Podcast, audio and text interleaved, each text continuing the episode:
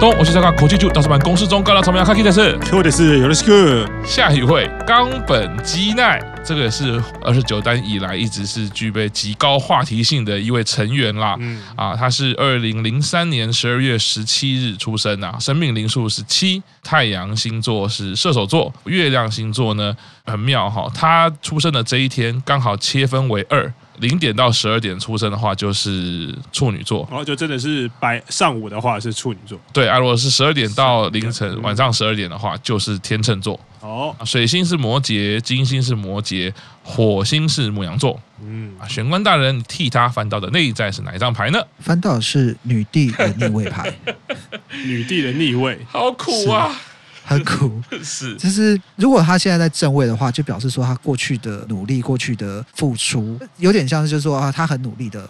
爬上了女帝的这个位置，嗯，对，那表示他过去的付出、过去的努力都有收获，是，但是很不巧翻到的是逆位，嗯，就好像说他以前累积的一切，他也曾经荣耀过，也曾经就像我们知道，就是说他曾经有在芭蕾上面有很好的表现，对，然后甚至就是拿过很多的奖，嗯，不太确定说他在整个芭蕾圈里面的等级是怎样，但是或许在他的那一个工作室或在他的生活圈里面，基本上已经算是顶级了，嗯，就他曾经是女帝，嗯嗯。嗯嗯，对，但是他现在被迫要放弃这一切哦，对，可能可能因为。呃，一方面他自己的选择，但是一方面也是因为说，可能疫情的关系，或者是一些不得已的外在的不利的条件，让他得放弃继续跳芭蕾这一条路。嗯，所以等于对他来讲，就是过去努力的一切全部都没了。嗯嗯的感觉。对，我看到这张牌的时候，就有感受到他过去的，当然他是自己的行为造成的嘛，然后也面临了自诉。嗯，利剑会上也看到他那个难过的心情啦。现在。因为我们是针对二零二二的下半年嘛，嗯，那看来这个逆位的女帝，也就是逆位的皇后牌，她的内在可能还需要疗伤一段时间啦，啊，自己还没有进入到一个很舒适或者是说很可以放下的一个状态啦。皇后牌本身其实本来很强调的就是自在，是一个最舒适的状态。那她的内在现在是逆位的女帝，就可以知道就没有那么舒服，对，她可能还是很挣扎，还是很纠结。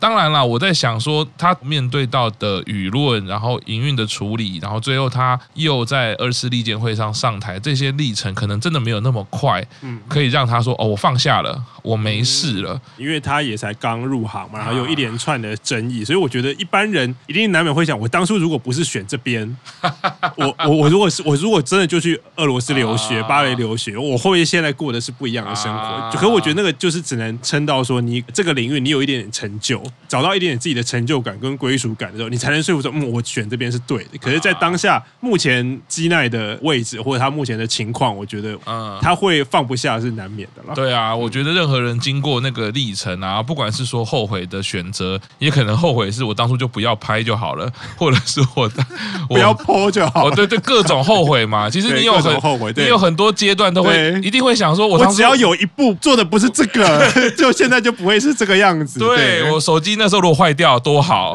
呃，过了就好。但是回头这种自我的救责或自我的怪罪，其实就会让逆位皇后牌的能量很强烈啦。啊，你一直不断的让自己如坐针毡，就走不出来。皇后牌本来是在自己的花园很舒适嘛，那整整个你就是一个很不舒适，然后一直很有压力的感觉。所以内在我真的可以感受到那份辛苦。而且逆位皇后牌其实这张牌的代表的是我们行星里面的金星啊，金星又代表。代表的是和谐，代表的是美好，代表的是柔软，他却是逆位的，所以对他来说，一定觉得作为一个艺人，娱乐业本来是要带给美好。欢愉，然后和谐给大家，或者是在团体里面哦，乃木坂是一个团体嘛，团体最重重要的也是和谐，我却全部都没有带出来，我觉得那个那个真的是还蛮辛苦的啦，对他自己来说，所以看到玄关大人翻这张牌的时候，我就已经有点哎呀，真的有点疼惜啦，就是一个孩子，可怜，对，没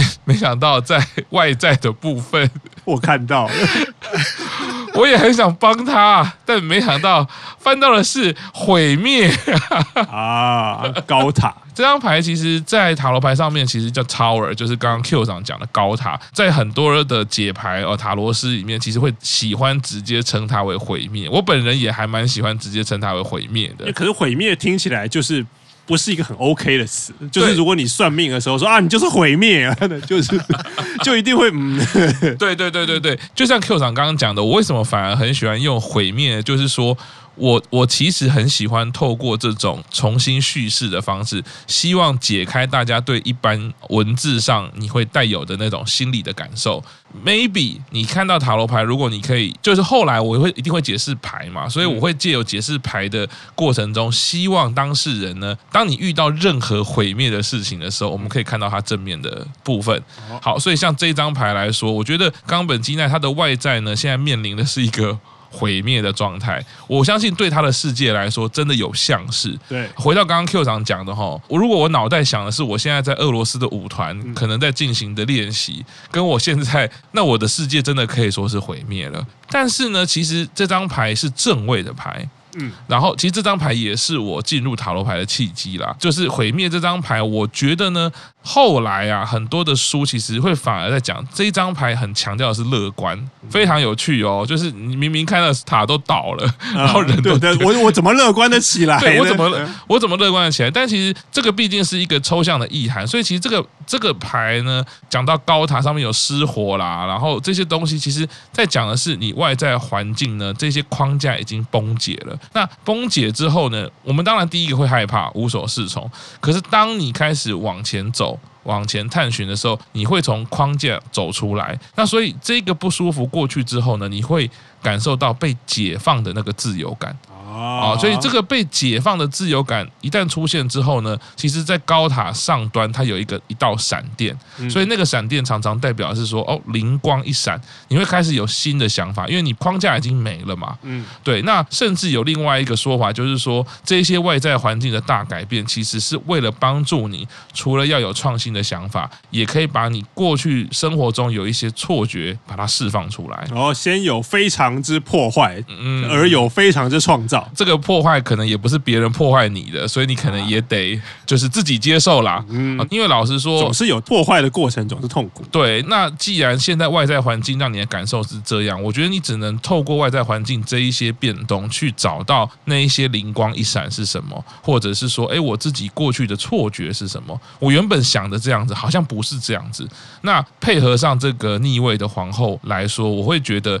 不如把能量放在外在世界的适应，会比在内在自己救责可能来得好。其实我还蛮呼应赤木老师讲的，就是那时候我们这两张牌翻出来的时候，我们两个人都觉得怎么这么痛苦啊？这个 真的很苦。可是其实我觉得像毁灭这种牌，其实它要提醒我们的，并不是在毁灭当下的事情，它一直在提醒我们，就是毁灭之后呢。啊对，所以或许对冈本来讲，就是说，呃，有新的机会在等他，有新的契机，未来还有很长的路要走嘛。嗯、对，那你现在你的世界是崩坏的，但是对他来讲，不见得是坏事。嗯嗯。对，因为还有未来嘛，你进入了一个新的团体，那你的过去的世界崩坏了，那又如何？你要在这个团体里面去找到你新的未来。嗯嗯。对，就跟漫威里面常会讲的话，真正的英雄不是不会失败，而是失败以后还能再站起来 哦哦不，最近在这个漫威马拉松的 Q 上可以说是专家啊，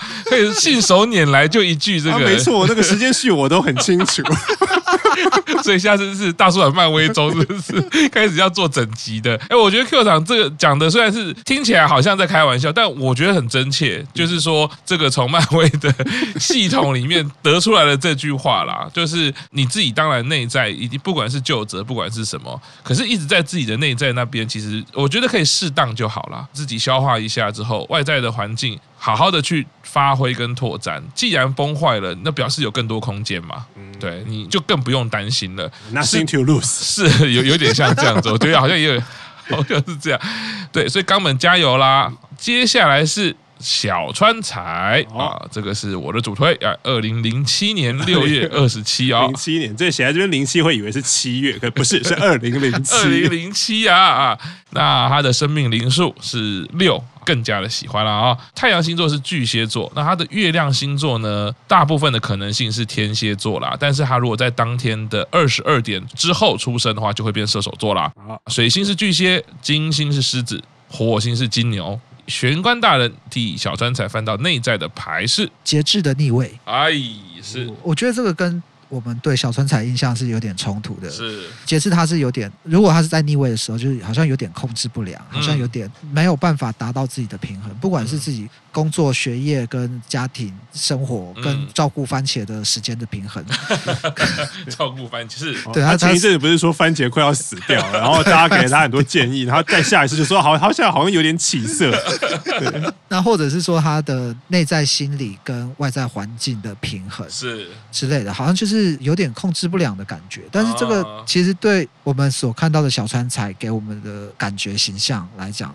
是有点不太一样的。哦，嗯，对，从利剑会一直到现在十大诞生啊，你会觉得好像小川才就是一个孩子，稳稳的在那边带着他的天真的笑容，好像就一直在那边。翻到这个逆位节制的时候，我立刻想到的是，就是我们的呃十大诞生当中，他有独唱嘛，然后其实幕后花絮是看到他就是大哭，然后所有的成员围过来安慰他，然后所以这个时候我其实才惊觉，因为小川才的歌声一直来让我觉得有点超龄。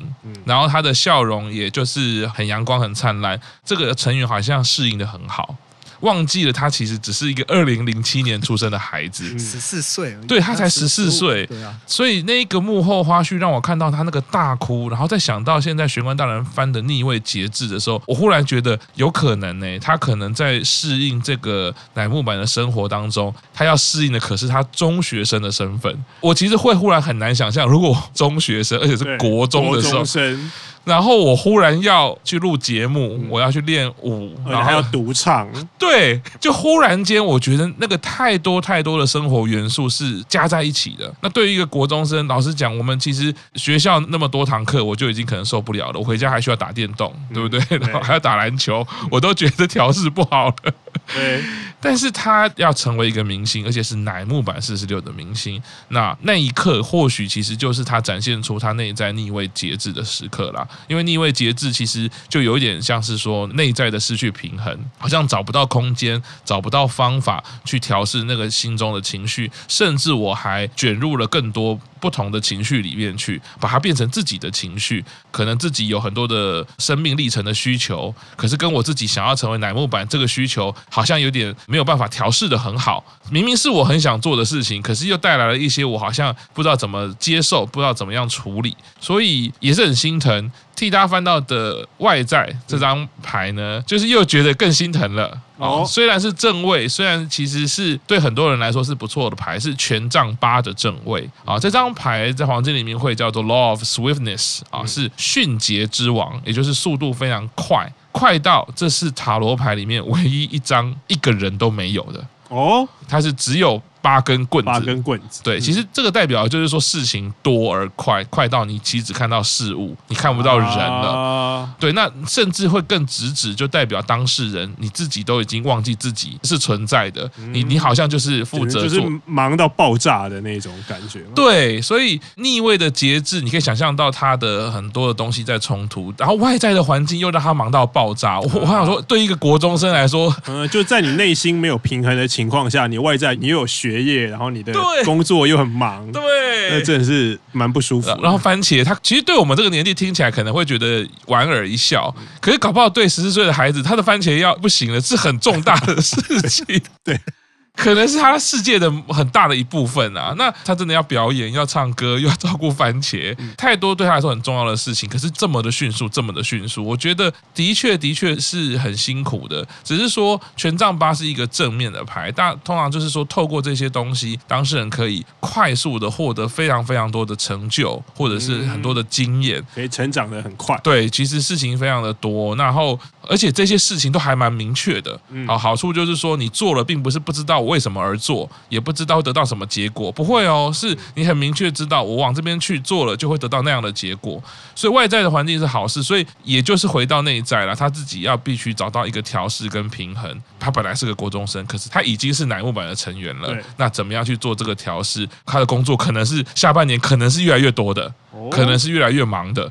哦，真的辛苦他了，只能说，呃，尤其像他排的星象上来说，权杖八是水星入射手，嗯，包括思绪，包括沟通，包括表达，可能有非常多非常多需要很快速去处理的工作。但他自己的水星是巨蟹，他的火星是金牛，他整个都是处于比较慢步调，所以他自己要去调试怎么去面对这一些外在的工作啦。外在是一个很快很快的状态，是。造成说他自己在内心的控制上面会失去平衡，因为毕竟节制牌他在正位的时候是要很高的专注度，很高的有技巧的去控制自己的平衡。是，尤其她又是一个十四岁的小女孩，一个国中生，你在面对外在变化这么快的状况下，你要怎么样去专注在自己内心的调试、内心的平衡？是是，好像可能会一不小心就会忘记自己，哎，我我在哪里？我是谁？我在做什么？我在哪里？对，是是，对对对，所以。可能他下半年他要努力的把自己归零了，然后看节制能不能转正。能够好好的去平衡他自己的心理，好好去平衡他的各种不同的身份。接续学官大人讲的哈，很多人其实在讲节制这张牌的本命牌是射手座，很多人会其实有点连接不起来。我们一般来说对射手座的印象就是快，他很爱玩嘛，到处冲嘛。对。可是节制牌看起来是一个很平静，然后很拘谨的一张牌，而且又遇到节制。嗯。可是射手座就跟节制很难。射手感觉就是不知节制。哇，你这一次 一次地图炮，得罪得罪地球上十二分之一人口啊！Q 长这样讲完之后，我就会立刻把图往上滑回冈本基奈。我们在十二月十七号出生，就是个射手座。我们其实也很多人对于节制牌跟射手座的连接，其实都会有一点卡顿。当初一开始也会，比如说恋人牌跟双子座，我就很可以连接。从牌面看起来，哎，对，就就可以连接节制跟射手，这就是很奇怪，或者是说正义牌跟天秤座。啊，这也是完全可以连接的牌。对对对。可是刚刚其实玄关大人有讲到一个重点，我觉得这个如果大家有兴趣，可以把这句话稍微记起来。我就讲的很好，就是说节制其实很重要的是你要去内在的平衡。哦，你看射手座的图像，你要说骑着马也好，或者他本身就是人马嘛，然后要边跑还要边射箭，所以他的平衡感必须要很好。因为我对射手座的形象就是那个车田正美老师画的 射手座圣衣，是因为射手从头到尾都没有人，那个已经死了，所以每次就是就是射手剑那个拿着人马的样子出现嘛。对，对，大家其实都会注意到的是他很爱冲，很爱跑，可是其实他绝对平衡感要非常好，他才射箭射得准。他他有道理。他因为他终究的目标是射箭，而不是跑。他只是跑是为了找猎物，所以当他找到猎物之后，他就很专注。所以我常常跟很多朋友分享，我身边很多射手座的朋友。哦，你看他年轻的时候就是哇，到处玩，到处跑，到处跑。但是他会忽然在一个年纪，忽然像入定一样。哦，对，这是这个是我的经验啦，大家可以这样子去观察。然后如果去认识节制这张牌的时候，这样去联想，可能会就比较有感觉了。回到冈本基奈哈，要节制一点，要知所节制。好了，我们相信冈本基奈他还在跑的过程啦。对，我相信他找到目标，自己内在女帝稳定了之后，他就是会专心的射箭啦。那小川彩之后呢？哦，主推主推来奥田伊洛哈。是二零零五年八月二十号出生，跟我们的白石麻衣秋元真夏同一天生日。嗯，那他的生命灵数是八，太阳星座是狮子座。那他的月亮星座呢？如果在七点之前出生的话呢，是水瓶座；那在七点之后出生的话是双鱼座。啊，水星是狮子。金星是天平，火星也是金牛啊，这个可以翻回去，好看到小川跟奥田他们的火星都是金牛座，果然是这个我的主推啊！玄关大人替奥田翻到的牌，逆位的力量。哎呀，他绝对对自己的要求很高。同时也对自己的能力有信心，只是现在好像他自己心里面有一种，到底要怎么样发挥我的能力，我好像驾驭不了，我好像没有办法好好做都不对的感觉。对对，就好像怎么做都不够好的感觉。空有力量，我也对自己很有信心，但是。一次一次这样子表现，好像都有点方向不太对，或者是好像有点不太够的时候，可能就会造成他慢慢的会怀疑自己，说：“哎，那我的长处，我的专长到底在哪里呢？嗯，我是不是真的有这个能力呢？我是不是到底能不能去驾驭所擅长的东西？”嗯嗯嗯。学官大人也是狮子座，所以我听到学官大人在解释力量牌啊，因为力量牌的本命牌就是狮子座，所以我我自己是蛮有感觉，就是听。听学安大人讲，因为狮子座的特质好像在不为人知的部分，就是他会一直自我的审视啊，我到底够不够好？那我还可以怎么样的努力啊？我真的是有资格获得这一些吗？其实这是狮子座比较不为人知内在他会去处理或者是会去思考的东西。那这张牌在奥田的内在的出现的时候，也是会哦，有点说，嗯，好像可以感觉出来，你现在面临的内在的挑战跟怀疑，好像是会有的，嗯，蛮符合奥田现在的现状。对对，那当然，另外一个就是说，奥田本身也是狮子座，嗯，所以他翻到了本命牌却是逆位的。你看，相较于美空来说，美空他的可能自我连接就是比较好的，可是奥田就可能有一点产生断裂的感觉，就是。呃，我自己真的够好吗？我自己真的是这样的吗？我适合吗？或者是我还需要做什么样的努力？各方面的啊。那顺便说明一下哈，因为玄关大人的这副牌哈，它不是韦特塔罗，它是呃另外一个系统的。那塔罗牌特就是我们一般人知道的那个塔罗，比较多的人用。对对对，就是我 Q 上我们一起在算的时候都是用韦特塔罗。嗯，但是有另外一个体系比韦特塔罗更早的体系，他们的塔罗牌其实在排序是有不一样的哦，他们的力量牌反而是在十一号，他们的正义牌反而在八号啊。对，那非常有趣哈，因为。那时候跟玄幻大人讨论的时候，就觉得好，那就按照他的牌去翻。那所以解释的时候也会产生一点点的差异。例如说，像这一张奥田翻到的逆位力量牌，它是逆位的话呢，我们常常会回过头去看前一张牌，它必须要完成的课题。哦，这样就变成前后的顺序不一样，就不一样了。所以这个时候呢，逆位的力量呢，它要回去的前一张反而是命运之轮。那命运之轮其实代表的就是你要持续的让自己的生命去运转，不管是你内在思考或者是外在行动，你就要让自己持续的动起来，做就对，just do it。对，然后好运其实是会来的啊，你可能等待的那个契机，好运是会来的。所以我觉得奥田这个部分是需要自己内在去调试啦。哦，那我一直迟迟不是很想要进入外在啊。你说说看啊，你抽到什么牌啊？哎呀，说说看啊！哎呀，哎呀，我看到啦，小怪大人是在打虾蟹。那个最近不是有一个那个把车窗摇下来啊？什么什么？你知道吗？那个网络上不是有很多那种行车记录器吗？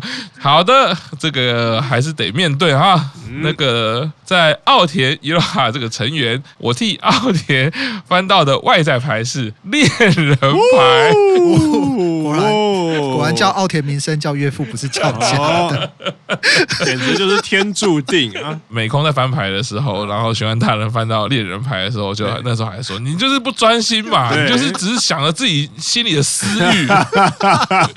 我们塔罗师怎么可以这样子呢？我们现在就是为了。做节目，我们是要公正客观的，嗯、我们要替五期生一起祝福。哦，所以师母老师要怎么解释您跟奥田之间的这张恋人牌呢？这个呢，绝对就是代表奥田呢，他在偶像生涯中呢，他的外在环环境里面一定有一个深爱他的人。粉丝吗？而且是台湾人，也是在台湾呢，好烂的，怎么办？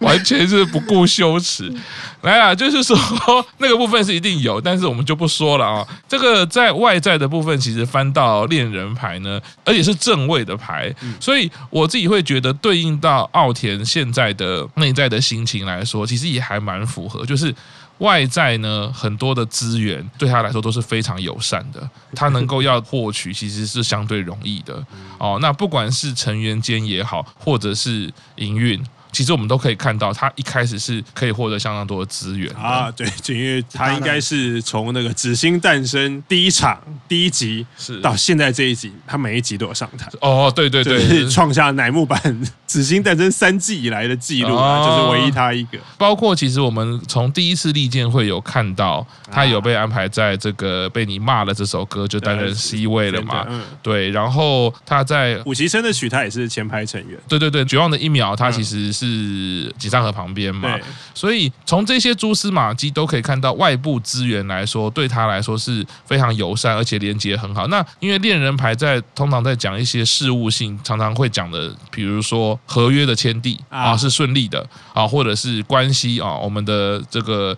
就是你跟客户的关系，你跟老板的关系，各方面可能都是非常调试很好的。所以这个恋人牌外部环境的资源对他来说都还是友善的。那虽然现在外部的成绩看起来可能不如他的预期，不过接下来下半年可能还是会持续有一些资源的挹注。哦，那这个部分还是回到他自己能够怎么样在内在把自己内在的认知调整的比较舒适一点，然后获得真正的力量。那我觉得这样子就可以真正的利用外部他获得的资源。两张牌都是大牌，我会觉得下半年度对奥田来说蛮多契机的。那当然内在部分先调试好的话，是很多地方可以。大展拳脚的，好，加油啦！比较不用担心的就是奥田，我自己认为他是十一个成员里面最正向乐观的人啊。就算即使说他现在心里面是有一种空有一身武艺无法好好发挥的这种抑郁的感觉，嗯，对。但是我相信他的乐观，他的正面积极的态度，可以带他走过这一切了。那尤其说赤木老师翻到外在牌是恋人，表示说他很明显是他跟外界的连接会很强啊。嗯。对，所以一定会出现很多的人在这条路上继续的帮助他。是对，像是我们几位大叔版成员，哎，对，动不动就会在见面跟他讲讲话。是是，我现在自我介绍就是我是赤木的朋友。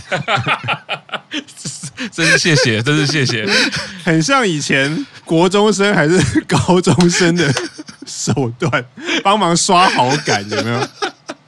对这个一弄，哦，我跟你讲，我有个朋友叫赤木，他超厉害，一弄不好就是会被讨厌。不过刚刚回到玄关大人讲的，也回到 Q 长讲的哈，就是对外的展现乐观的态度，其实一直是我很喜欢他的一个部分啦。不管他做了什么样出错啦，然后他都能用那样笑的态度。回到那个他在纪录片里面，他去跟老师的对谈，嗯、我觉得那个老师的描述真的是有说出他那个逆位力量的那个那个自我审视的习惯，就是他自己是一个觉得。一定要把事情做到好，会默默的留下来努力。我到底为什么没有做好？我不要造成人家麻烦，那我一定要很拼。可是光看他的外在，他的那个笑容，其实。不觉得他是这样的孩子啊？对对，然后那个老师才会说啊，本来觉得可能是一个麻烦人物，但没想到他是一个可能很负责，然后很尽责、很拼命，会把事情一定要做到好的人。所以或许是这种对自我的要求、这种完美主义啊，让他现在内在来说还是会有一些不同的需求没有达到，带给自己一些压力啊。是是，加油啦，自己好好努力。那外在的恋人就交给叔叔我们了。最后的结论就是很变态，是我们会加油，我们会好好努力支持你。好，那我们先休息一下，稍后继续听大叔版公式中。